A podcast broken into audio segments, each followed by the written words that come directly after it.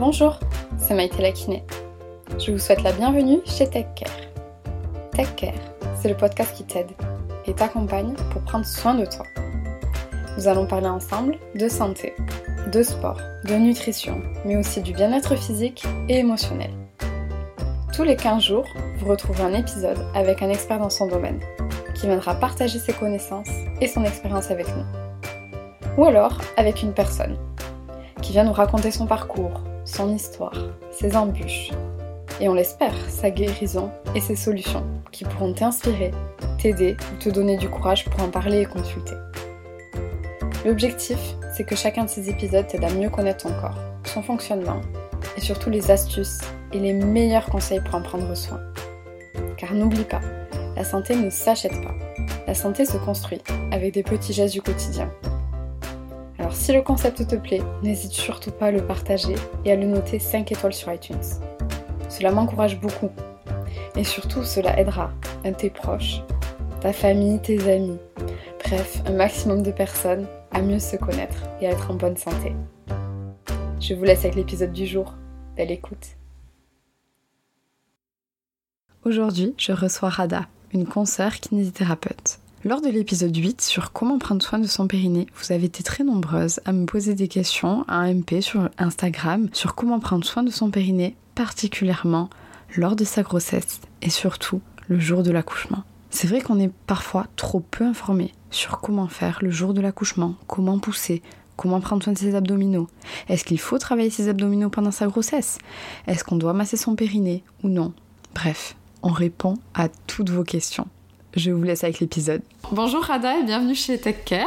Bonjour Maïté. Alors, euh, avant de commencer cet épisode et de parler de grossesse et de périnée, j'aimerais bien que tu te présentes. Alors, je suis Rada, je suis kinésithérapeute euh, spécialisée en périnéologie. Euh, J'exerce à Bayonne Hmm. et je n'ai dans ma pratique quasiment que de- des patients de périnéologie, donc que ce soit en- pour les hommes, pour les femmes ou pour les enfants. D'accord. Et qu'est-ce qui t'a amené à, du coup, à venir nous parler aujourd'hui de grossesse et de périnée? Parce que je trouve que la grossesse, on en parle beaucoup sur pas mal d'aspects. Euh, pas beaucoup sur le périnée. Le périnée, on s'en rend compte un petit peu quand c'est trop tard. Mm. Et euh, très souvent, euh, quand on veut, on a des attentes par rapport à ce qu'on veut faire pendant l'accouchement, mais on n'y est pas préparé. Ouais. Et, et ça, ça se fait avant. Et si on n'a pas une connaissance préalable du périnée, des abdos, de la respiration, des mouvements, etc., on peut pas espérer avoir le minimum de lésions, etc. Enfin, je pense que en- partir en connaissance de cause, c'est quand même mieux euh, que de ne pas savoir et de se laisser un peu. Enfin, ce que je dis à mes patientes, c'est euh, vous ne subissez pas votre grossesse ni votre accouchement, vous êtes maît- maîtresse en fait de votre euh, grossesse et de ça. votre accouchement, donc euh, de savoir, ça permet quand même de, de mieux maîtriser. Ah, c'est sûr. Puis être actrice de son traitement, quoi. Donc, euh, puis de sa grossesse surtout. Et son accouchement. Ok, donc justement, est-ce que tu veux nous expliquer un tout petit peu? Les patientes qui viennent te voir euh, pour la préparation, par exemple, à l'accouchement, ou je sais pas quel terme tu utilises réellement, qui viennent peut-être parce qu'elles ont mal au dos. Euh, Qu'est-ce que tu aimes leur expliquer? Euh, J'aime leur expliquer comment ça marche déjà au niveau de l'anatomie, au niveau de la physiologie. Euh, je leur explique ce que c'est que le périnée parce qu'en général, ben voilà, souvent c'est des primipares, donc des, des patientes qui viennent pour une première grossesse et euh, qui ne savent pas encore ce que c'est que le périnée ou du moins vaguement. Donc euh, j'aime bien leur expliquer, leur montrer ce que c'est, euh, leur faire prendre conscience en fait de ce que c'est en termes de, de, de, contra- de contraction, Mm. de rôle, pour que après ce soit plus simple. Euh, ce qu'on appelle la proprioception du périnée quand il n'y a pas de problème, c'est quand même plus efficace après de pouvoir le travailler quand il y a un problème, quand on sait déjà de quoi on parle. C'est sûr. Donc euh, je, leur, explique euh, par rapport au, au périnée justement, l'anatomie, comment ça marche en temps normal, leur faire ressentir un petit peu les choses et je leur explique qu'est-ce qui se passe pendant la grossesse qui va faire que il va y avoir des modifications, qu'est-ce qui va changer et qu'est-ce qui va changer pendant l'accouchement. Globalement c'est ça. Et donc je parle et du périnée et des abdominaux, donc dans- toujours dans cette, euh, dans cette même dynamique où on va parler de, de l'anatomie, de la physiologie euh, en général, Mm. de faire prendre conscience en fait de, de- du rôle en fait du travail des abdominaux aussi euh, et, euh, et leur expliquer qu'est-ce qui change pendant la grossesse. Pareil pour le, le diaphragme et la respiration, Ouais. pareil pour le bassin, etc. C'est ça. C'est toujours un ensemble entre périnée, abdominaux, diaphragme, respiration. C'est toujours la même chose. C'est toujours la même chose. Et en général, quand elles viennent consulter, au départ, c'est plus euh, par rapport à des problèmes de dos. Mm. Et quand on comprend euh, bah, les problèmes de dos liés à la grossesse, donc comme elle en a parlé, euh, notre consoeur dans le Ouais. dernier podcast, C'est vraiment un ensemble, donc travail abdominal, travail de la respiration, travail périnéal, dû à cette distension physiologique et à ce, à ce relâchement physiologique des, des ligaments. C'est ça. Ouais. Et comme disait Julie justement dans le dernier épisode, elle disait surtout que les maux de dos pendant la grossesse c'était fréquent mais que c'était pas normal. Et en effet, du coup, tu vas l'expliquer aussi un tout petit peu. On va, on va essayer peut-être d'expliquer un peu plus qu'est-ce qui se passe réellement pendant la grossesse qui change dans le corps. Donc on comprend que c'est c'est fréquent et que du coup y a ça a peut-être une explication, mais pour autant on peut faire plein de choses pour éviter les douleurs et surtout pour préparer un bon accouchement. C'est ça. Donc est-ce que tu peux nous résumer euh, qu'est-ce qui se passe quand on tombe enceinte? Qu'est- Qu'est-ce qui change dans notre corps? Alors déjà, dans un premier temps, il y a une hormone qui va être sécrétée, qui s'appelle la relaxine, et qui va venir euh, détendre en fait tous les ligaments et toutes les structures un petit peu euh, tendineuses. Mm. Et donc euh, cette relaxine, ça va faire un petit peu l'effet d'une entorse. Euh, donc, sauf que c'est une entorse qui est physiologique pendant la grossesse parce qu'elle est sous effet de relaxine. Ouais. Donc en temps normal, quand on a une entorse, bon, ça fait mal. et euh, là, euh, c'est physiologique, mais du coup, c'est pas parce que c'est physiologique que- qu'il faut, faut laisser subir en fait. Mm. Et donc cette, cette relaxine, elle, est- elle permet en fait de préparer ce bassin à la sortie du bébé, donc dès les premiers jours de grossesse. Mm. Euh, mais la relaxine, elle va pas être ciblée. Euh, le corps ne va pas pouvoir envoyer cette relaxine à certains endroits précis euh, du corps, donc ça va être un petit peu partout. Donc ce qui explique aussi que les femmes enceintes sont plus souvent sujettes aux chutes, aux entorses, Mm. d'autres zones du corps, etc. Ouais, Ouais. parce qu'elles sont- toutes les articulations se retrouvent fragilisées. Travaillant la mobilité, on va pouvoir retravailler sur euh, le, notamment sur euh, le, le ligament utéro- utérosacré. En fait, pendant la grossesse, le, le ligament principal, les douleurs Ouais. principales que vont, qui vont, qui vont, que vont rencontrer en fait euh, les femmes enceintes, ça va être les douleurs du bas du dos. Mm. Et euh, ce qui se passe, c'est qu'on a un, lig- un ligament euh, qui va relier l'utérus, qui va venir tourner tout autour de Ouais. l'utérus et qui va se fixer au sacrum. Le Mm. sacrum qui est l'os de la base euh, de la colonne vertébrale. Et donc, en, en s'élargissant, l'utérus va venir tirer sur ce ligament utérosacré et en détendant les abdominaux, les abdominaux en fait vont se détendre, et, enfin se distendre, Mm. et, euh, et le, le poids euh, va partir plus en avant, et ce ligament utérosacré va se retrouver en fait vraiment très élargi, d'une part par la, par la relaxine, mais en plus par euh, le, le poids du bébé qui va venir tirer en avant. Mm. Et du coup, la femme enceinte va essayer de compenser comme elle peut, mais c'est pas forcément la bonne manière de compenser. Donc effectivement, il y a des compensations, et c'est là où c'est important de, de comprendre les choses, parce que très souvent, la femme enceinte, elle va, se, elle va compenser, elle va essayer de compenser en se cambrant davantage. Et en fait, en se cambrant encore plus, elle va tirer encore plus sur son ligament utérosacré. Donc elle, elle a l'impression d'être soulagée, elle va mettre ses mains typiquement sur, euh, sur, ses, sur ses hanches pour essayer de se soulager. Et maintenant, j'ai toujours mal au dos. Et en fait, c'est vraiment l'inverse qu'il va falloir faire et comprendre que ce ligament qui part vers l'avant, pour pouvoir le soulager, eh ben c'est euh, plutôt l'inverse d'une rétroversion, ce qu'on appelle une rétroversion du bassin qu'il va falloir faire, mettre le bassin plutôt vers l'arrière pour euh, é- éviter en fait cet, étir- cet étirement euh, de, de ce ligament et, et soulager en fait la, la tension sur le sacrum. Mm. Et du coup, en pratique, est-ce que tu conseilles à tes patientes plutôt d'être tout le temps en rétroversion ou plutôt de faire des exercices qui viennent aider euh, en rétroversion? Alors de toute façon, je pense qu'on est tous d'accord par rapport à ça. Ce qui va aider, ça va être la mobilité, le changement de posture, etc. Mm. Donc il n'y a pas une position à, à avoir. De toute façon, c'est impossible de rester en rétroversion tout le temps, Non. euh, et encore plus pendant la grossesse. Mais par contre, pour venir soulager euh, ce- ces douleurs, euh, essayer de travailler justement sur le ballon, au sol, etc. pour venir travailler cette rétroversion du bassin. Mm. Donc ce serait presque plus un, un- un enchaînement de antéversion, rétroversion, donc bascule le bassin vers l'avant, vers l'arrière. Voilà, et puis, y a et puis pendant la grossesse, on préconise aussi des, des exercices, des postures, des étirements qui vont aller en, en rétroversion, Mm. qui vont pouvoir les soulager. Donc, euh, quand, oui, no- enfin, très souvent, les problèmes qu'elles vont rencontrer, c'est euh, quand euh, euh, je dors, quand je suis debout, Ouais. quand euh, je regarde la télé. Enfin voilà, Mm. Donc, on va essayer de s'adapter justement, de leur donner des, des clés pour euh, pouvoir bien être installées Mm. et éviter d'augmenter en fait euh, cette, cette, douleur lombaire. Et du coup, on avait dit que cet utérus, il avait tendance forcément à, grandir et à venir chercher vers l'avant, donc à distendre un tout petit peu les abdominaux. Et donc les abdominaux, qu'est-ce qui se passe pour eux? Ils fonctionnent plus du tout? Alors, si il fonctionne, alors faut savoir que les abdominaux, à partir de- du sixième mois de grossesse, globalement, ils entrent dans une, dans une phase en fait de distension. Donc ils vont venir s'écarter se, faire, se faire étirer en fait par, ce, par le poids du bébé. Et donc à partir du sixième mois, ils perdent en compétence abdominale. En fait, il y a une inversion qui se fait au moment à peu près du sixième mois. Donc jusqu'à à peu près 6 mois, enfin après ça peut être plus tôt pour les femmes qui ont des distensions abdominales très importantes dès le mm. début de la grossesse, globalement, en début de grossesse, les abdominaux sont encore compétents. Et à partir de 6 mois, ils perdent justement en compétence parce qu'ils deviennent tout distendus. Et donc cette compétence abdominale, ça va être vraiment la clé de tout le reste en fait. Les problèmes pendant la grossesse, ça va être les problèmes pendant l'accouchement, enfin, mm. et si on travaille pas, si on prend pas en compte cette distension abdominale pendant la grossesse, ben, on va pas pouvoir avoir l'accouchement de nos rêves, etc. Très souvent, on a des femmes malheureusement qui arrivent. Ça a été mon cas personnel aussi. Je, en tant que kiné, je savais qu'il fallait pousser en expirant, mm. euh, mais je ne savais pas à l'époque pourquoi pousser en expirant. Je savais que ça allait protéger mon périnée. Dire je veux pousser en expirant et arriver sans y être préparé, au niveau respiration et au niveau abdominal, et eh ben forcément ça marche pas. Et pourquoi alors il faut pousser en expirant? Alors pourquoi est-ce qu'il faut pousser en expirant? Parce que quand on va expirer, avec une bonne compétence du diaphragme et une bonne compétence des abdominaux, on va venir accompagner la contraction utérine mm. avec une force, une bonne force au niveau abdominal en fait, et c'est cette force-là qui va se suppléer à la, contraction utérine pour pouvoir guider le bébé vers la sortie et le pousser vers la sortie. Et du coup, c'est grâce à ça que on arrive à bien pousser. On arrive à bien pousser en, limitant les lésions sur le périnée. Mm. Dans les accouchements physiologiques, si on prend le cas de la poussée, euh, c'est quand on voit une femme accoucher sans, sans, aide extérieure, en fait, elle va, on va entendre un râle qui vient très profond, en fait, qui est une expiration freinée.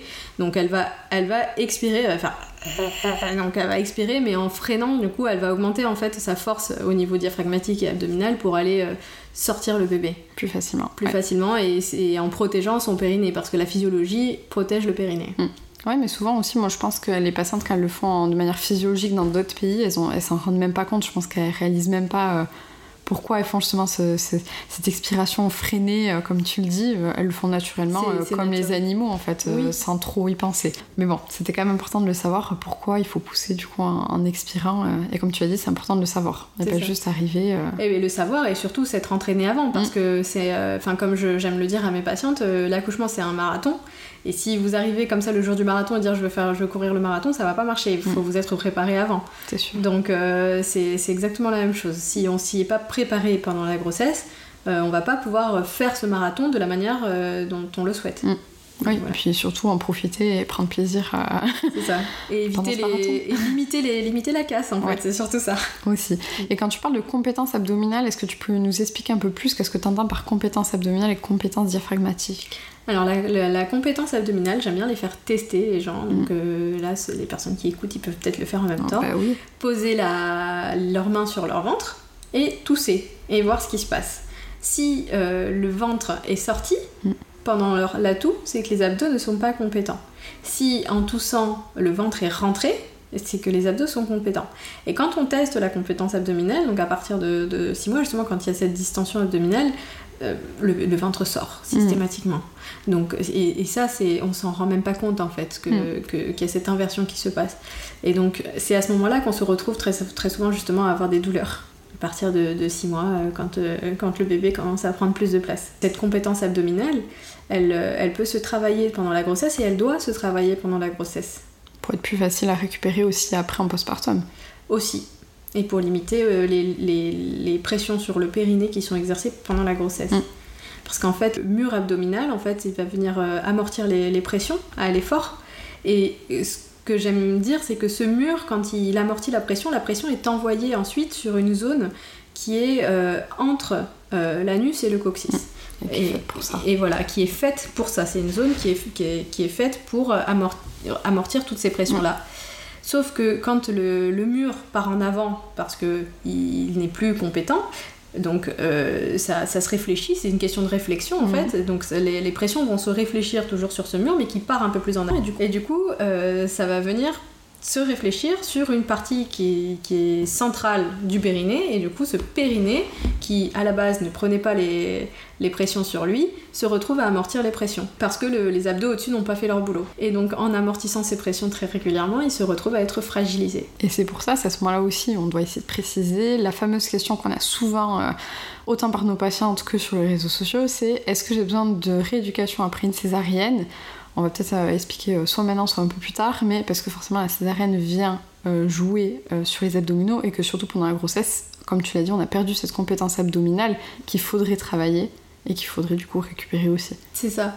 Et donc, oui, la rééducation après une césarienne, oui, absolument, parce que déjà, donc cette grossesse va venir automatiquement entraîner une distension abdominale. Donc, automatiquement, pendant la grossesse, même s'il n'y a pas de fuite, il y a des femmes qui, qui ne vont pas avoir de fuite, mais ça n'empêche que le périnée est, est mis à rude épreuve. Et donc du coup, euh, le périnée est fragilisé pendant la grossesse. Les abdos sont fragilisés pendant la grossesse parce que justement ce, mur n'est plus là. Mm. Et donc euh, même s'il y a eu une césarienne, il y a déjà eu cette grossesse avant qui vient euh, fragiliser le périnée, fragiliser les abdos. Et quand on me pose la question est-ce que je dois faire une rééducation périnéale ou une rééducation abdominale, euh, moi je dis que c'est la même chose parce que le périnée et les abdos ça va ensemble. Mm. On va pas pouvoir faire une rééducation périnéale sans traiter les abdominaux et on va pas faire de rééducation abdominale sans parler du périnée. Donc c'est vraiment euh, une rééducation périnéo-abdominale et diaphragmatique. Ouais, c'est ce que j'allais te rajouter. Il en manque un dans l'histoire. et donc du coup, c'est déjà il y a cette grossesse qui va être une première raison de faire de la rééducation après une césarienne. Et surtout, pendant la après une césarienne, on a les abdos qui sont encore plus fragilisés parce que les abdos ont été écartés. Il y a eu une cicatrice quand même mm. sur l'utérus et sur le, sur le, péritoine, etc. Donc toute, toute, cette cicatrice doit être travaillée pour éviter les adhérences, pour avoir un meilleur travail abdominal, que les tissus euh, musculaires viennent bien glisser, etc. Mm. Donc déjà ça.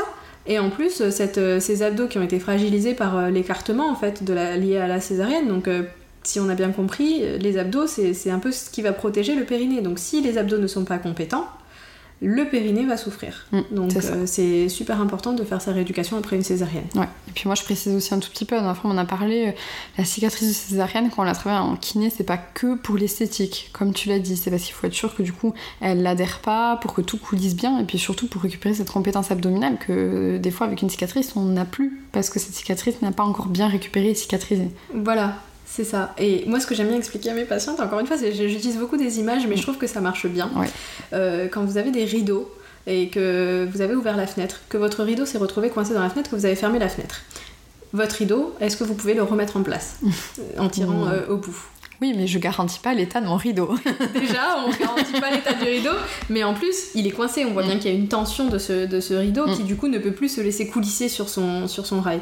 Et donc, c'est un petit peu ça. Pour que les tissus puissent coulisser les uns sur les autres, il faut vraiment qu'il n'y ait pas d'adhérence. Mm. Et quand il y a une cicatrice, mais quelle qu'elle soit dans le corps, hein, il, faut, il, faut, il faut aller la travailler parce que c'est pas juste au niveau de la peau, c'est pas juste au niveau esthétique, c'est vraiment au niveau euh, à l'intérieur pour que les, tout ce que tous les tissus qui soient à l'intérieur puissent euh, être libres de leur mouvement et du coup il n'y a, pas, a aucune entrave quoi, mm. pour, euh, pour un bon travail. Et encore une fois, le mouvement c'est la clé parce que c'est ce qu'on a besoin dans le corps. c'est un débat. Mais en effet, du coup, cette césarienne là, on comprend que la cicatrice, ben, c'est pas que esthétique, il y a besoin de la travailler et que, comme on a dit, du coup, il faut à tout prix faire sa, rééducation périnéo, abdominaux, diaphragmatique. On a parlé un tout petit peu du diaphragme. Lui, qu'est-ce qui se passe Déjà, est-ce qu'on peut, tu peux rappeler avec tes mots qu'est-ce que c'est le diaphragme s'il y en a qui commencent par cet épisode Alors, le diaphragme, c'est, euh, on va dire, le, muscle, le muscle respiratoire. Moi, je préfère dire que c'est le muscle expirateur, parce qu'en fait, c'est un, muscle qu'on va pas pouvoir travailler à l'inspiration. On va pouvoir le travailler qu'en expiration. C'est un muscle qui vient se situer juste en dessous des, côtes et qui va faire une espèce de coupole et qui va descendre sur des piliers euh, au niveau des lombaires et donc du coup, euh, ce muscle-là va monter et descendre au fur et à mesure de la respiration. Donc quand on va inspirer, qu'on prend de l'air, qu'on remplit le caisson abdominal, le diaphragme va, descendre. Et donc quand on va souffler, il va remonter pour venir vider les poumons. Pendant la grossesse, donc le, bébé va monter de plus en plus, donc tous les viscères vont être poussés comme ils peuvent, et le diaphragme en fait n'a plus vraiment de place pour aller descendre. Donc il va se retrouver à travailler dans, dans ce qu'on appelle dans une course plus faible. En fait, il, il a plus, lui, il est capable de travailler sur, euh, sur une plus grosse amplitude, mais on lui enlève cette amplitude par la présence du bébé. Donc du coup, le, le diaphragme, il travaille plus comme avant. Et euh, les muscles, c'est en général des gros fainéants. Et si on les sollicite pas, euh, ils vont se limiter à ce qu'on leur autorise à faire. C'est ça. Puis ils se mettent en congé, ils se disent c'est bien, je suis en vacances. C'est ça, c'est un peu ça. Donc ce diaphragme, en fait, finalement, il s'en fiche un petit peu que le bébé soit là ou pas. Euh, il va se retrouver euh, un petit peu coincé, il va, se travailler, il va rester euh, très haut et il va pas aller chercher toute son amplitude. Parce que, voilà, comme tous les muscles, en fait, il va se contenter de ce qu'on lui demande de- et ce qu'on lui offre. Et en faisant ça, il perd en capacité. Donc c'est important d'aller travailler, même s'il y a le bébé qui est là, d'aller pousser un petit peu ce diaphragme, à travailler pendant la grossesse, à lui dire attention, tu as la possibilité d'aller un peu plus loin, de travailler, de continuer à être efficace, et donc euh, bien travailler la respiration en faisant des grandes euh, expirations. Euh, alors c'est important de ne pas faire des grandes, de grandes inspirations avant de faire des grandes expirations, parce que très souvent quand on fait de grandes inspirations, on augmente juste la pression sur le mur abdominal. Mm. Donc on va déjà commencer par expirer pour travailler son diaphragme, sans prendre spécialement d'air. On souffle le plus loin possible, et là l'inspiration va être automatique, Mm. et du coup on va aller chercher plus loin, mais de manière automatique. Mm. Et donc là, on, va, on aura pris un peu plus d'air qu'avant, donc on va pouvoir souffler un petit peu plus. Et en soufflant un petit peu plus, on a encore une inspiration qui va être automatique et qui va aller un petit peu plus loin. Et c'est comme ça qu'on va travailler la, la course du diaphragme. Et donc c'est important de le faire pendant toute la grossesse. Déjà, ça détend, Mm. ça limite les problèmes de dos et euh, ça permet d'être préparé pour le jour J. Et pour aider pour la pousser du coup. Et oui, Ok, est-ce qu'il y a d'autres chamboulements qui peuvent apparaître pendant la grossesse? Du coup, on a dit euh, qu'il y avait surtout la relaxine qui arrivait. Au niveau de l'hormone, il y a aussi les abdominaux. On a parlé du diaphragme. euh, on a parlé aussi de la cambrure un peu lombaire qui apparaît. Est-ce qu'il y a autre chose qui te vient à l'esprit comme euh, chamboulement au niveau de la grossesse dont tu parles à tes patientes? On a parlé des, des pressions exercées sur le périnée quand- à cause du, du mur abdominal qui n'est plus compétent. Mais il faut aussi parler d'un truc important, c'est le poids du bébé, tout Mm. simplement. Qui est de. Enfin, pas que du bébé, le poids de l'utérus gravide, en fait, finalement, parce que c'est un placenta, c'est du liquide amniotique, c'est un bébé. Et tout ça va venir euh, se peser sur, euh, sur ce périnée, donc, euh, qui, qui est un petit peu comme un hamac, et euh, qui va se retrouver du jour au lendemain un petit peu à supporter un poids de plus en plus important, et donc il va se retrouver presque au ras du sol. Mm, c'est ça.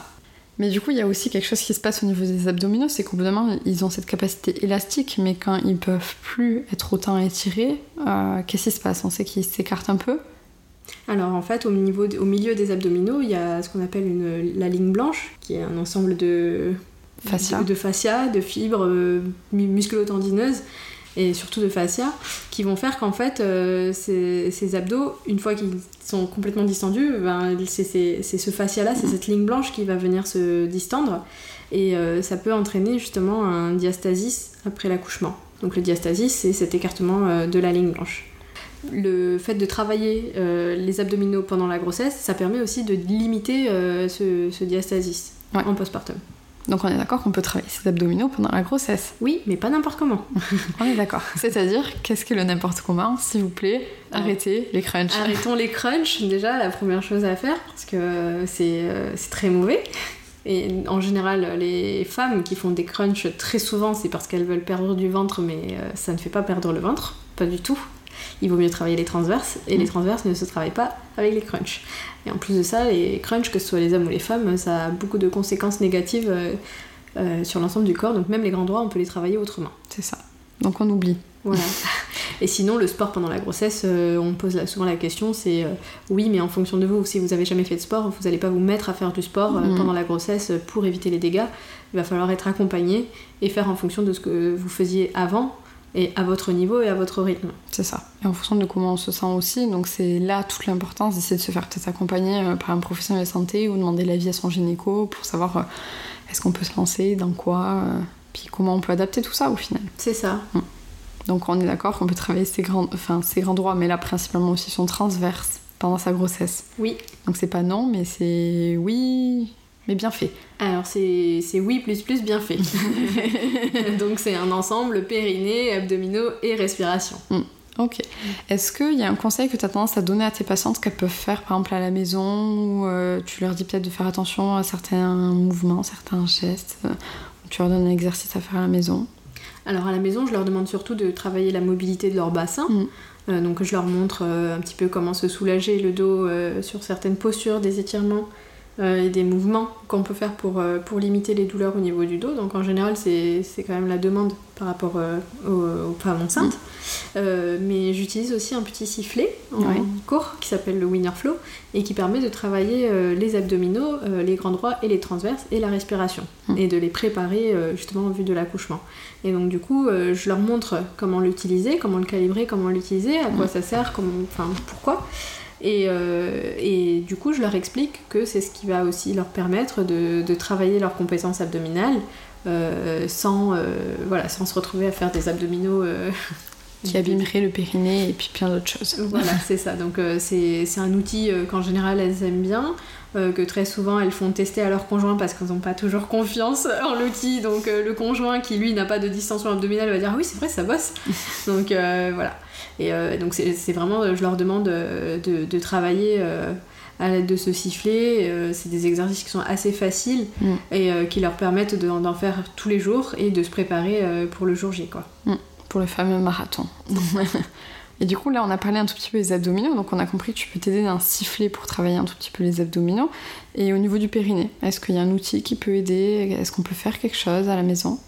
Alors, euh, moi, je leur euh, conseille de travailler sur le ballon, Mm. déjà, pour avoir. euh, donc, je leur, je leur explique comment ressentir le périnée sur le ballon pendant la séance. Donc, on fait pas de rééducation périnéale sur une femme enceinte à moins qu'il y ait un souci de fuite, de prolapsus ou des choses comme ça.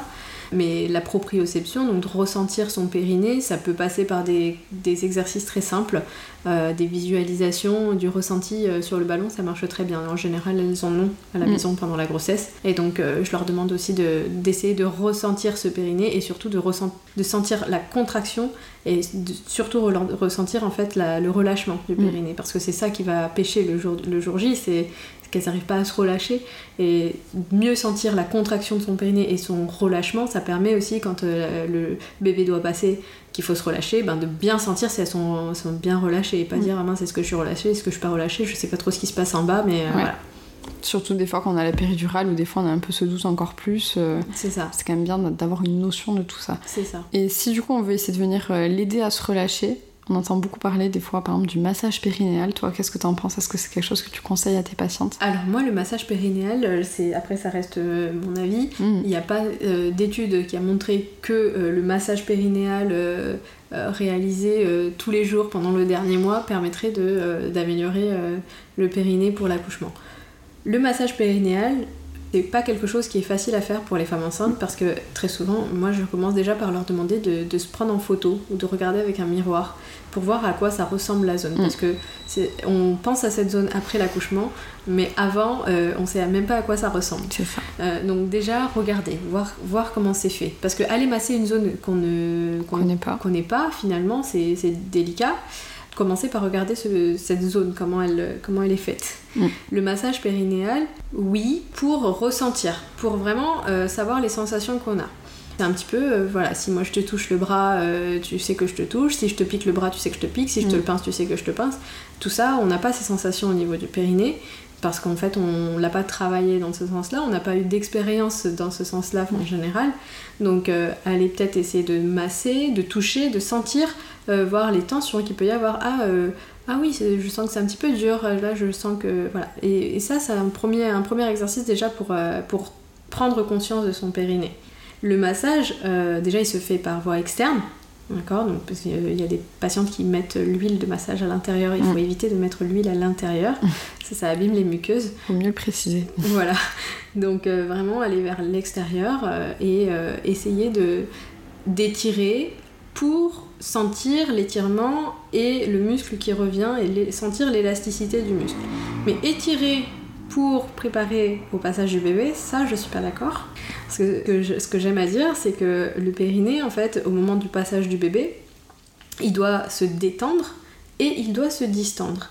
Et pour se détendre, ça implique un relâchement musculaire. Donc ça, elle l'aura appris avant la femme enceinte, de savoir son état de contraction et son état de relâchement. Donc ça, c'est là oui, la proprioception aura servi à connaître son, son, état de contraction et de relâchement. Et ce périnée doit se laisser distendre. Mm. Et pour se laisser distendre, un exemple très simple m'a été, si tu avais un, Un élastique. un élastique euh, qui, était, euh, qui est trop utilisé, qui est trop distendu, qu'est-ce que t'en fais de cet élastique? Je le jette. Voilà, et ben c'est et c'est exactement la même chose, il est plus efficace. Cet élastique, tu lui demandes quelque chose, mais tu il est trop distendu, Mm. euh, donc il est- il n'est plus efficace. Un muscle, pour être efficace, il faut qu'il garde sa- cette euh, notion d'élasticité. Et cette notion d'élasticité, si on, étire, on vient à trop l'étirer, il n'y a plus d'élasticité. Mm. Il peut plus revenir à sa position initiale. Et c'est là où c'est important de ne pas s'acharner à aller euh, étirer, étirer, étirer, détendre à tout prix ce périnée.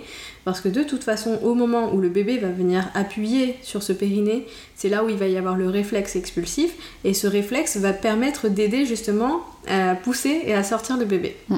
L'ampliation périnéale, elle va, se, elle va se faire dans tous les cas. Euh, et si ce périnée est trop distendu, en fait, il va pas y avoir l'information en amont pour que le bébé continue à descendre. Moi, je pense que c'est important que le périnée garde cette élasticité pour pouvoir euh, aider à sortir sans lésion. Oui, puis on est d'accord que le terme élasticité, je pense que c'est le bon, parce que c'est pas quelque chose de dur, c'est quelque chose au contraire qui est capable de se distendre et de récupérer sa forme initiale. Exactement. Donc c'est sur ça qu'il faut essayer Voilà. d'insister un tout petit peu. Après, il y a des, pa- des patientes, des femmes qui ont des périnées qui sont hypertoniques. Mm. Alors, hypertoniques, c'est qu'elles sont très contractées. Euh, et là, on va déjà travailler sur le relâchement global, Mm. sur la respiration. Ça va déjà beaucoup aider sur l'hypertonicité du périnée. Et si vraiment l'hypertonie persiste, on va pouvoir essayer d'aller euh, masser en séance pour essayer de, gérer, de régler un petit peu ces hypertonicités. Mm. Et aussi pour une prise de conscience, Et de dire ah, en effet, il y a cette zone-là qui est un peu tendue, Voilà. il faudrait que je la relâche, etc. Voilà. etc. Et surtout apprendre à la patiente, elle, à se relâcher. Mm.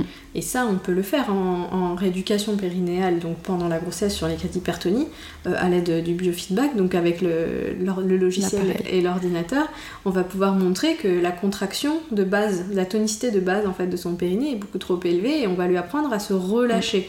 Et très souvent, c'est ça qui va aider le jour J, apprendre à se relâcher. C'est ça. Et c'est pas toujours facile. Et le jour J, il y a aussi euh, tout ce côté psychologique. J'ai beaucoup de femmes qui vont me dire euh, Oh là là, mais moi j'ai entendu dire qu'on faisait caca pendant l'accouchement, euh, j'ai pas envie de faire caca pendant l'accouchement. Alors, déjà, j'ai envie de dire à toutes les femmes qui vont accoucher euh, que les sages-femmes sont habituées à avoir tout type de fluide Mm. sortir du corps. Et en fait, au final, pour avoir assisté en salle d'accouchement, c'est vraiment pas ce qu'on regarde. Non. Euh, de toute façon, il y, a un- il y, a, il y a une poche pour essayer pour re- recueillir en fait euh, le sang, euh, les, les- les liquides, parce que Mhm. les sages-femmes vont verser de l'eau pour essayer d'aller amplier, aider le périnée à, à se détendre, à se distendre pour la le passage de la tête du bébé. Donc tous ces liquides-là doivent être récoltés quelque part. Donc il y a une, un, un sac exprès pour recueillir tout ça. Alors déjà, c'est pas ce qu'on regarde. Et physiologiquement, pendant la grossesse, les derniers jours de la grossesse, il peut y avoir une euh, diarrhée plus importante. Donc euh, selon les femmes, ça va changer, Mm. mais en général, il y a quand même une évacuation naturelle qui se fait les derniers jours de la grossesse, donc avant la- l'accouchement, parce que le corps est bien fait, et du coup pour évacuer justement toutes les selles qui seraient encore euh, au niveau du côlon et du rectum, pour, euh, pour que justement euh, le bébé puisse passer sans être Mm. limité par les selles. Ouais. Donc s'il y avait des selles qui sortaient, ce c'est vraiment des, un petit peu de liquide de sel, de liquide fécal, mais Pas grand c'est chose. c'est pas grand chose. Et puis, euh, ça paraît peut-être un petit peu dégueu comme ça, mais euh, le bébé. c'est- c'est- Oui, pour les patientes, je suis d'accord. pour les patientes. Enfin, nous, moi, quand je le dis, euh, je, on me regarde toujours avec des grands yeux, mais, euh, mais c'est important, euh, justement, parce que le bébé, en passant dans cette filière Mm. vaginale, va faire son immunité. En fait, il va faire son microbiote. C'est ça. Et donc du coup, euh, il va prendre toutes les bactéries de la, de la filière vaginale et avec sa bouche, il va passer justement sur toute cette zone périanale et il va prendre toutes ces bactéries-là pour faire son microbiote. C'est ça. Et donc c'est très très important. Donc dites-vous que ce n'est pas grave et au contraire, ça va être encore mieux pour votre bébé. Mm. Parce que comme ça, elle aura tout votre microbiote vaginal et du coup anal au niveau de ses intestins pour que tout puisse bien se coloniser. Exactement. Donc ça, sur ça, c'est top. Donc les patientes, ouais, des fois, elles peuvent avoir cette peur-là. Et euh, du coup, il faut essayer de travailler un tout petit peu cette peur-là pour qu'elles puissent se relâcher Oui. C'est ça Oui, parce que si elles ont peur de faire caca pendant l'accouchement, elles vont contracter Mm. le muscle puborectal qui est un des muscles du périnée, et donc du coup elles vont pas pouvoir se relâcher pour euh, que le bébé sorte. Enfin, en Mm. fait, euh, on serre alors qu'on doit desserrer. Donc euh, en fait, on peut pas dire je veux que le bébé y passe, mais je veux pas que les selles sortent. Mm. C'est pas possible. Non. Soit on relâche tout, ou soit euh, on, on relâche pas tout. Donc c'est vraiment important de, de déjà travailler là-dessus, d'être consciente de ça pendant la grossesse, parce que les on dit euh, de la copine, oui, ça, ça sert à générer des angoisses, mais si on comprend pas que c'est important de se relâcher et que de toute façon les selles vont peut-être sortir, ben on peut pas se relâcher le jour J. Et donc sur ça, on est d'accord qu'en résumé, on pourrait dire qu'il faudrait autant un périnée qui soit élastique, donc qui soit aussi compétent, et qu'on sache autant le contracter que le relâcher en fait. Tout à C'est fait. toujours la même histoire. Tout à fait. Et c'est pour ça que c'est important d'essayer de savoir qu'est-ce que le périnée, où est-ce qu'il est. Et c'est pour ça qu'on on radote souvent, mais qu'on vous explique beaucoup comment est le périnée, comment sont les abdominaux, parce que une fois que vous l'avez perçu, vous pouvez beaucoup plus facilement euh, percevoir tout ça. C'est ça. Donc c'est presque plus une éducation qu'une rééducation en vrai. Mais tout à fait. Mm. Est-ce qu'il y a d'autres choses que tu veux parler au niveau du périnée, sur le relâchement ou sur le diaphragme? Alors on s'était un peu éparpillé, Ouais. je crois, mais euh, pour en revenir au massage, euh, le massage, moi j'aime bien le recommander justement pour cette, pour cette Proprioception. proprioception, ressentir un petit peu comment il peut s'étirer, se, re- se relâcher, etc. Et sentir la zone, parce Mm. que le jour J, le bébé va passer, donc il y a plein d'autres sensations. Donc si on n'a jamais vraiment touché, un petit peu étiré, etc., on peut pas avoir ces Mm. sensations anticiper un petit peu les sensations, même si on n'anticipe pas complètement l'accouchement, hein, c'est sûr. Donc euh, une à deux fois par semaine sur les quatre dernières semaines. Mm. Voilà. Après, euh, plus, ça ne sert à rien. Parce que de toute façon, le périnée, son rôle principal, ça va être d'assurer la continence. Ouais. Donc les dernières semaines de la grossesse, il va quand même jouer son rôle. Donc ça, ça sert à rien d'essayer de le détendre à tout prix. hein. De toute Mhm. façon, euh, on en a parlé, ça sert à rien de le détendre à tout prix. Il y en a aussi beaucoup qui parlent des fois de l'épinot. Alors l'épinot, euh, il n'y a pas d'études qui montrent une réelle efficacité de cet outil sur, euh, sur les- le risque de lésion périnéale après. Euh, L'épinot, c'est en fait une espèce de ballonnet qui va venir euh, être gonflé progressivement euh, à l'intérieur du périnée et qui va, essa- qui va montrer en fait cette sensation de distension euh, du périnée. Ça peut aider sur les patientes qui ont peur que ça passe pas, Mm. mais il n'y a pas d'études qui montrent l'efficacité de cet outil. Moi, je ne l'utilise jamais et je ne le recommande pas spécialement, Mm. sachant qu'il n'y a pas de- il n'y a pas d'intérêt. euh, Il n'y a pas d'efficacité prouvée euh, là-dessus. Mais bon, on le voit des fois beaucoup circuler, euh, surtout sur les réseaux sociaux et sur les forums. Euh, Il y a d'autres pays qui l'utilisent quand même pas mal.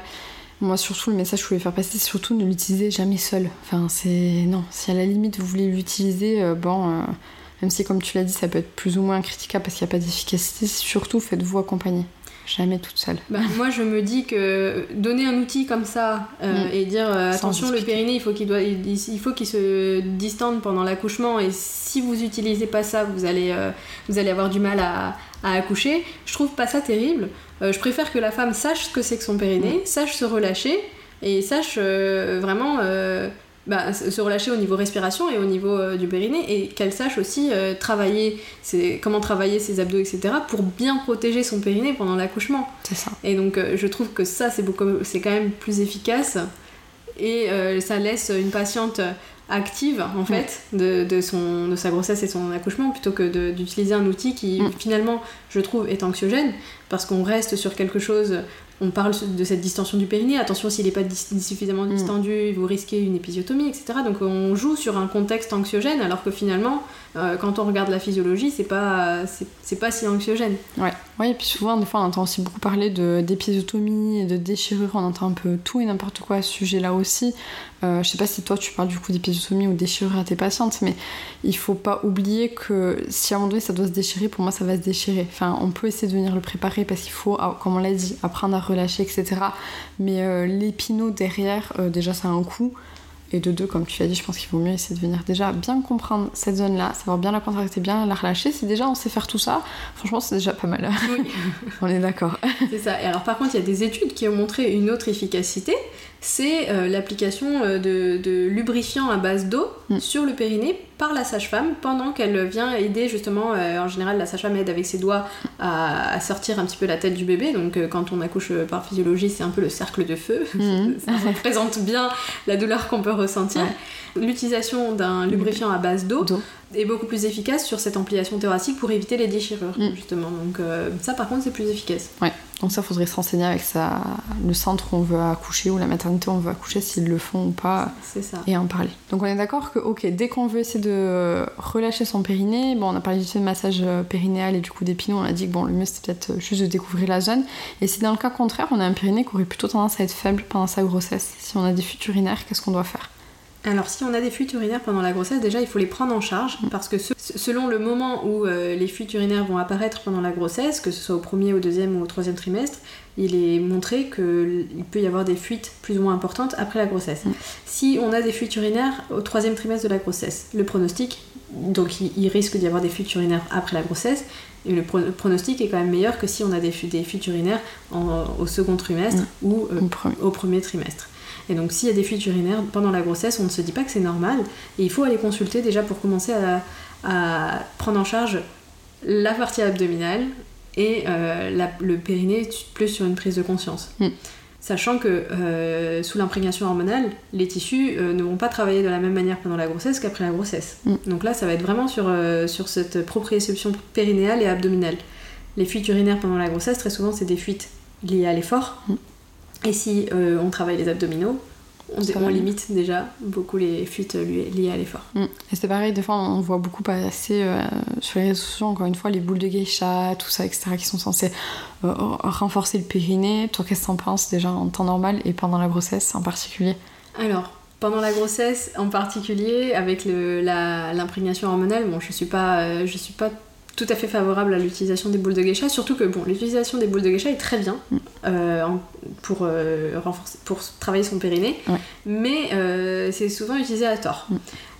J'entends souvent les femmes me dire Ah, j'ai acheté les boules de geisha, je les ai mises et j'ai passé la journée, c'était super. En fait, non, c'est pas super, mm. parce que l'utilisation d'un outil comme ça, que ce soit les boules de geisha ou, ou, autre, et il faut que ce soit associé à un travail actif. Donc on met ces boules de geisha, on travaille en même temps mm. pour maintenir euh, le poids de la boule.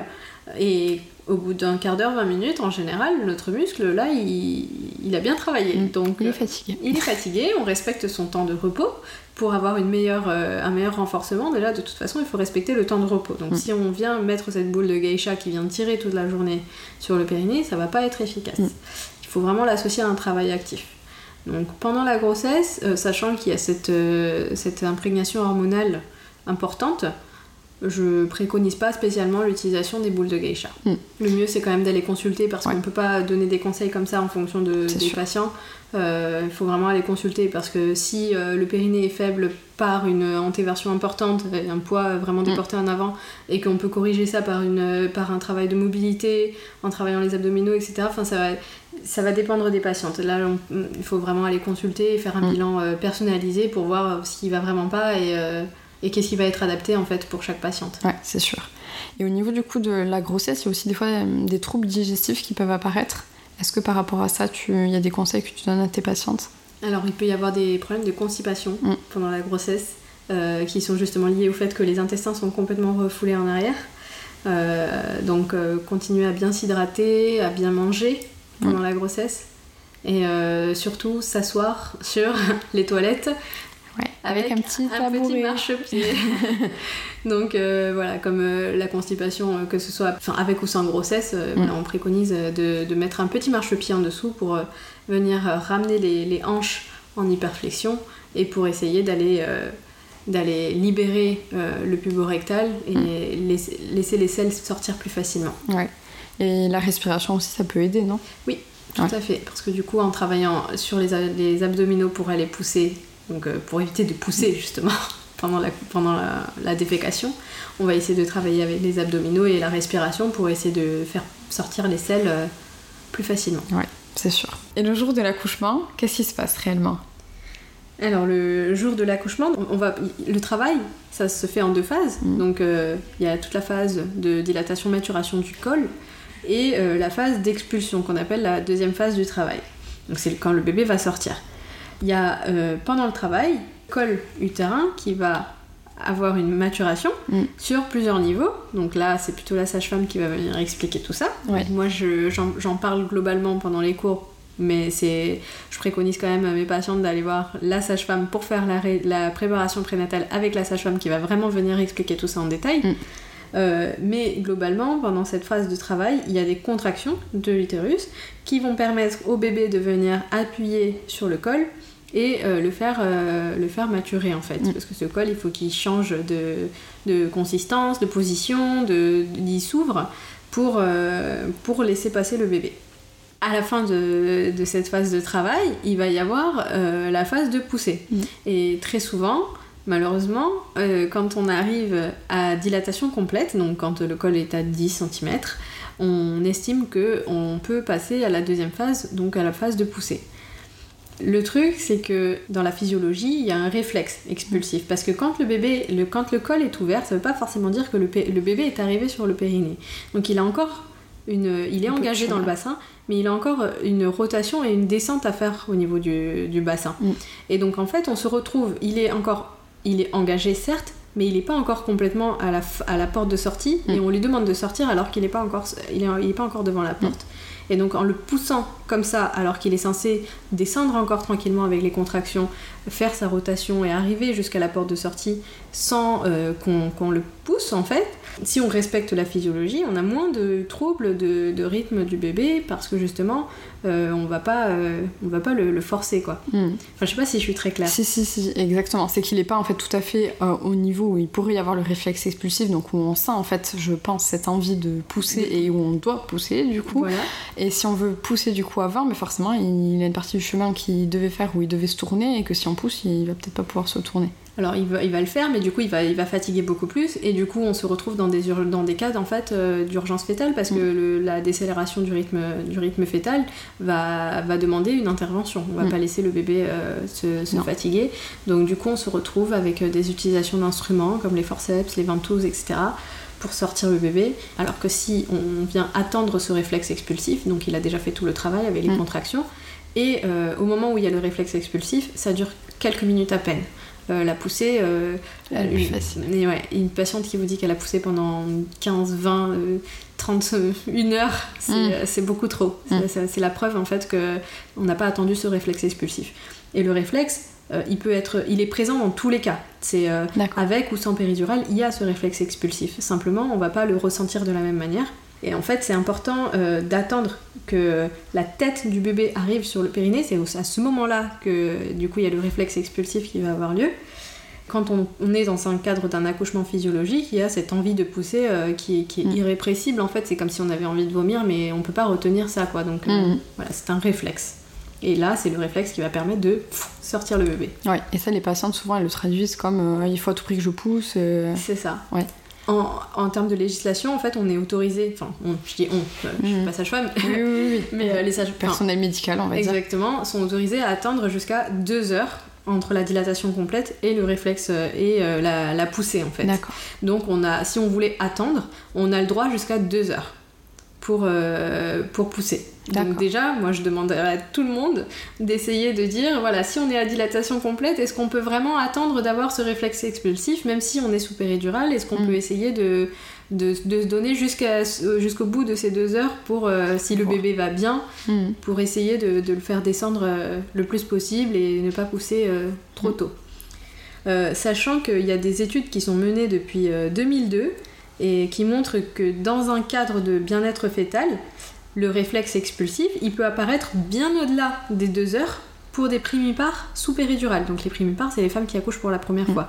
Donc une femme qui accouche pour la première fois, qui est en plus sous péridurale, ce réflexe peut apparaître bien plus tard que deux heures, sans pour autant que le bébé ait, ait des Et problèmes. souffrance. Voilà. Donc, euh, et ça, ça fait quand même depuis 2002 qu'il y a des études qui prouvent qu'on peut atteindre un petit peu plus dans un cadre de bien-être fœtal. Donc bon, c'est un petit peu dommage que euh, ça ne change pas de ce côté-là. Et euh, le fait d'attendre en fait la phase active de l'expulsion euh, pour pousser, ça diminuerait bien sûr les, les décélérations du rythme, rythme cardiaque. Ça, ça a été prouvé aussi. Mm. Donc euh, Puis ça éviterait autant aussi à la maman de se fatiguer, à pousser, pousser pendant des heures et puis avoir l'impression que ça marche pas et que le bébé sort pas. et- c'est ça. Et de- du coup, déjà d'une de se fatiguer, mais en plus d'entraîner des lésions sur le périnée. C'est ça.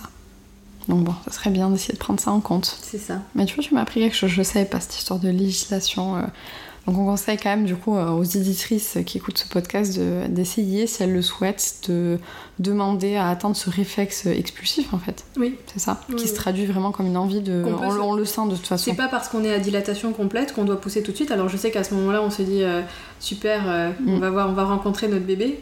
Mais le mieux c'est quand même de le rencontrer dans les meilleures conditions. Mm. Et même si effectivement on, nous dit ah, je sens les cheveux de votre bébé, des mm. choses comme ça, s'il n'est pas encore tout à fait descendu, il vaut mieux attendre qu'il descende tranquillement. Mm. Et euh, pour éviter euh, justement les, lésions sur le périnée, et puis il y en avoir pas mal justement sur cette phase justement de d'expulsion, c'est là où il y a euh, le plus de, lésions périnéales qu'il peut y avoir.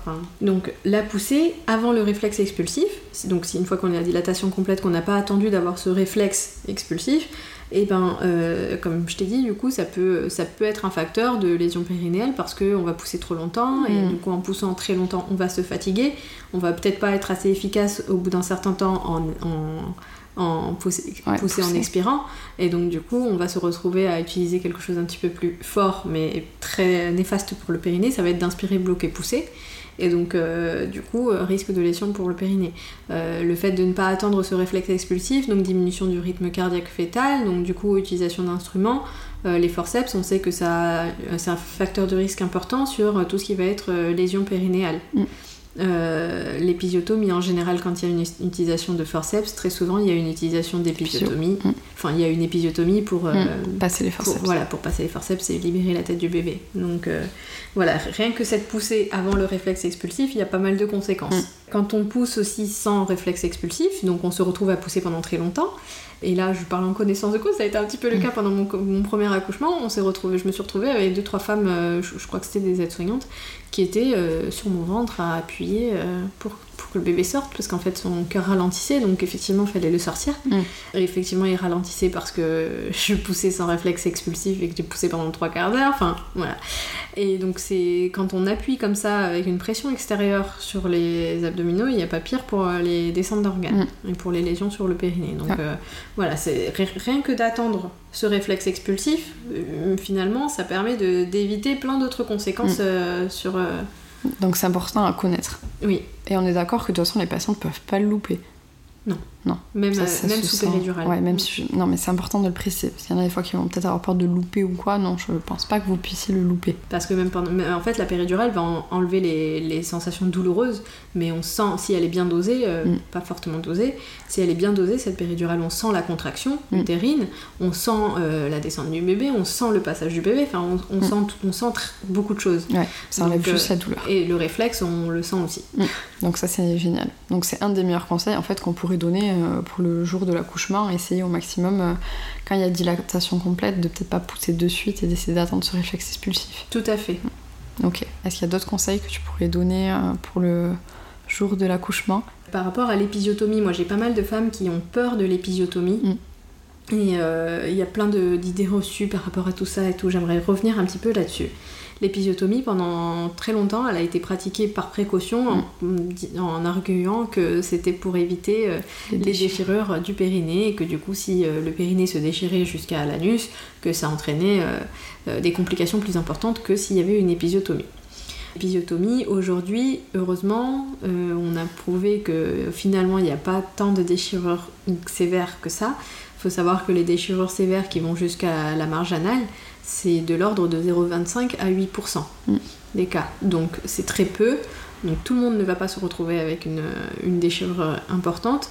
Et l'épisiotomie, du fait qu'on coupe euh, la paroi musculaire, va se retrouver en fait avec une faiblesse périnéale plus importante après une épisiotomie, donc euh, plus de risque d'incontinence. Que l'épisiotomie, elle n'est plus pratiquée comme avant, mm. euh, elle, et elle permet, elle n'évite pas forcément une déchirure sévère. Après, encore une fois, il faut s'adapter au cas par cas. C'est le médecin qui mm. va décider en fonction de la, de la santé du bébé. C'est ça. Et euh, euh, s'il y a une déchirure de la, de la marge anale, s'il y a une lésion du sphincter anal, il faut qu'elle soit prise en charge par un chirurgien tout de suite en salle de naissance. Mm. Et c'est super important parce que euh, il faut vérifier l'intégrité en fait des, des, fibres. Enfin, les fibres en fait c'est des fibres circulaires au niveau du sphincter anal, et donc pour avoir une meilleure récupération après du sphincter, il faut que les fibres soient remises en place et recousues ensemble euh, de, suite. de, suite. Parce que Sinon, ben, ça va venir se rétracter de part et d'autre et du coup, on va se retrouver avec des lésions graves du sphincter anal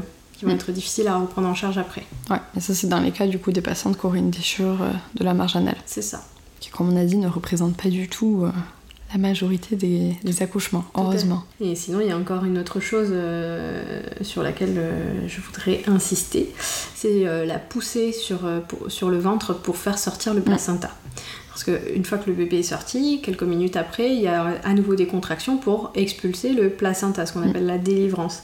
Et c'est important que ce placenta sorte dans son intégrité pour éviter les risques d'hémorragie. Et en fait, très souvent, une main extérieure qui va pousser. Une ou plusieurs. voilà, qui vont pousser euh, sur l'utérus euh, pour euh, venir sortir ce placenta. Alors que physiologiquement, la maman, si on, la laisse faire, elle, va avoir tendance à soutenir en fait son ventre avec sa main. Mm.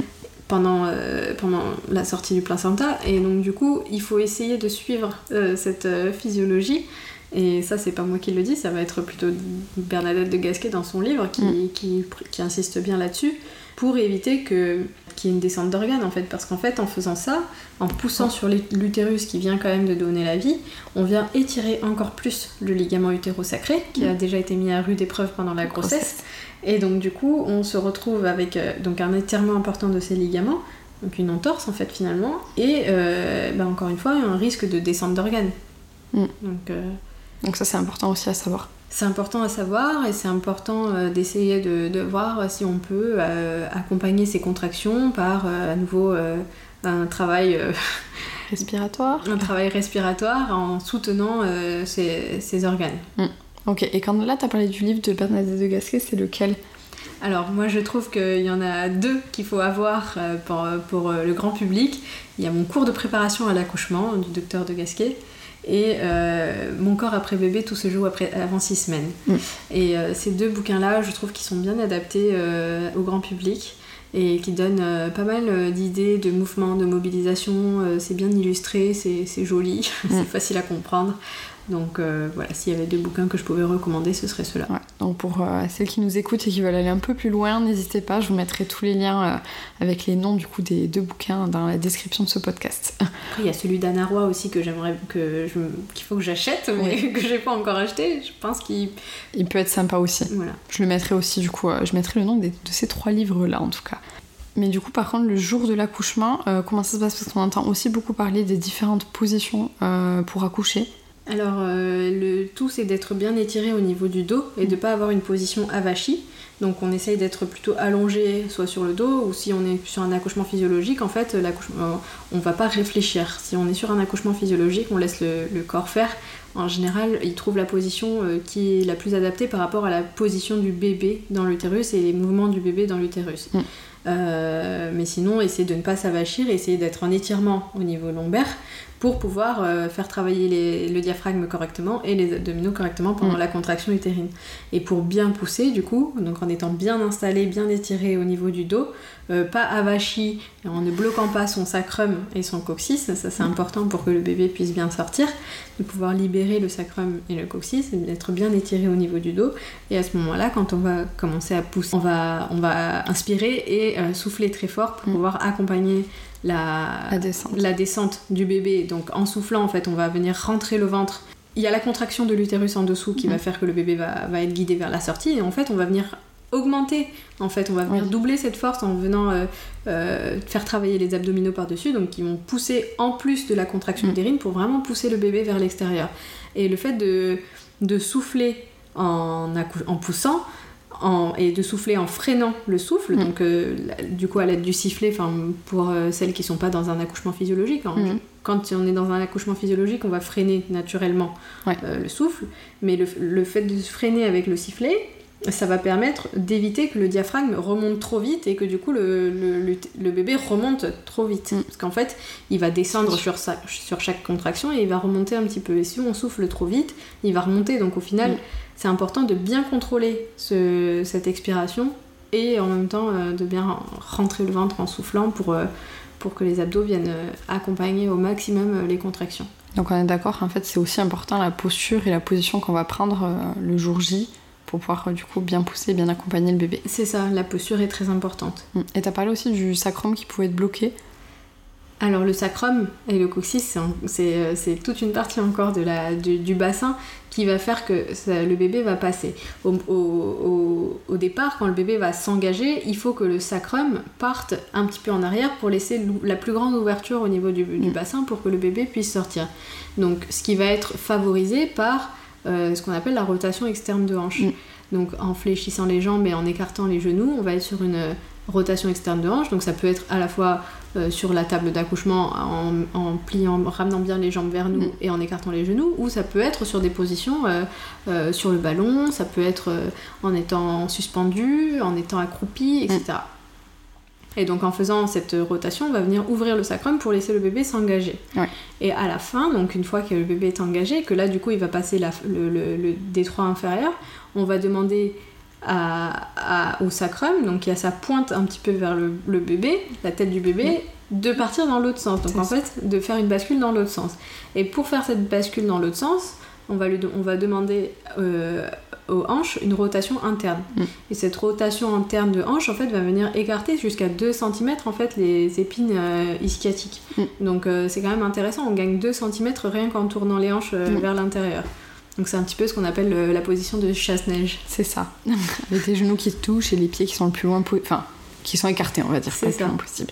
Ok, donc ça c'est important aussi pour venir libérer ce sacrum-là. C'est ça. Bon, ça après normalement vous l'apprendrez autant avec votre kiné qu'avec euh, votre sage-femme normalement le. Pendant la préparation à l'accouchement. Exactement. Et tout à l'heure on a parlé aussi de la différence. Euh, du coup on conseille plutôt de venir euh, pousser quand on souffle. Qu'est-ce qui se passe du coup quand on pousse, quand on inspire, on bloque et on pousse? Du coup en inspirant on va venir euh, abaisser le diaphragme mm. et on va augmenter la pression dans le, dans le caisson abdominal. Et donc du coup, en fait, c'est cette pression euh, au niveau du caisson abdominal qui va être euh, utilisée pour, en bloquant l'inspiration, pour pousser vers le bas. Hmm. Donc c'est vraiment tout ce qu'on veut pas par rapport au périnée. Parce que du coup, en fait, on vient, euh, on vient vraiment à, l'inverse de la physiologie et de, tout ce qu'on demande par rapport aux pressions qui sont, qui sont retenues par les abdos et, le périnée et diriger les pressions vers le haut. Là, on va faire un peu l'inverse. On va, on va bloquer le haut, on va bloquer le dos est bloqué derrière, les abdos sont bloqués un petit peu devant et du coup, on va demander à, cette force. Alors effectivement, c'est très efficace, mais c'est très délétère parce que du coup, c'est vraiment les pressions qui vont faire que le bébé va va, va être poussé vers la sortie. Donc c'est très délétère. Alors que si on vient accompagner par un travail actif, finalement, euh, des abdominaux, c'est quand ils sont bien travaillés, qui, mm. sont bien préparés, finalement, c'est tout aussi efficace, si ce n'est plus efficace. Ouais. Donc c'est bon à savoir. Sans être délétère. Mm. Donc on pourra pousser sans être trop délétère pour le périnée en, le faisant à l'expiration. C'est ça. On est bien d'accord. Donc si on comprend bien, pour résumer euh, à toutes celles qui nous écoutent encore, ça serait du coup d'essayer de penser à bien découvrir son périnée, bien découvrir ses abdominaux et retenir qu'on peut travailler ses abdominaux pendant la grossesse en se faisant accompagner, donc en les travaillant bien surtout, de bien contrôler sa respiration et surtout apprendre à bien se relâcher atteindre le réflexe expulsif le jour J de l'accouchement, dès qu'on a, dès qu'on a été dilaté, et faire attention du coup à sa posture et à la position qu'on prend pour pouvoir euh, favoriser euh, tous les changements et une bonne respiration. C'est ça? Oui. oui. Mieux se préparer pour, pour éviter euh, justement tout ce qui pourrait tourner mal. C'est ça. On est d'accord que toute cette liste qu'on vient de donner, en fait, c'est la préparation pour votre marathon. Tout à fait. N'hésitez pas du coup s'il y a le moindre doute à consulter votre kinésithérapeute spécialisé ou à voir aussi avec votre sage-femme pour faire la préparation à l'accouchement. Si vous avez mal au dos, c'est pas normal, on n'oublie pas. il faut aller consulter. Si vous avez des fuites urinaires, c'est pas normal. Aussi. Si on est constipé, qu'on soit enceinte ou non, on met le marchepied. Bon, je pense qu'avec déjà tout ça, vous avez plein de choses à, faire euh, chez vous. Donc merci beaucoup Rada d'être venue parler euh, du coup du périnée et de la grossesse sur TechCare. Merci Maïté pour l'invitation. Avec grand plaisir. Bon, je vous souhaite à tous une belle journée et à bientôt. À bientôt. Merci à toi d'avoir écouté cet épisode jusqu'au bout. Avec Rada, on espère que cet épisode t'a plu. Et surtout, si tu as des questions, des doutes, n'hésite pas à venir nous contacter directement sur Instagram. Tu as les liens dans la description de ce podcast. Mais surtout, si tu aimes l'épisode et le podcast, n'hésite pas à le soutenir en venant le partager sur les réseaux sociaux ou en mettant 5 étoiles sur Apple Podcast. Je sais qu'on est parfois beaucoup à prendre le temps d'écouter un podcast, parfois long, mais on ne prend pas toujours les 5 minutes pour aller le noter et mettre un avis. alors que pour autant, c'est ce qui nous aide beaucoup, qui nous motive et qui nous fait chaud au cœur. Alors merci à toi si tu prends ces 5 minutes pour venir me partager ton avis. En attendant le prochain épisode, n'oublie pas, prends soin de toi. Take care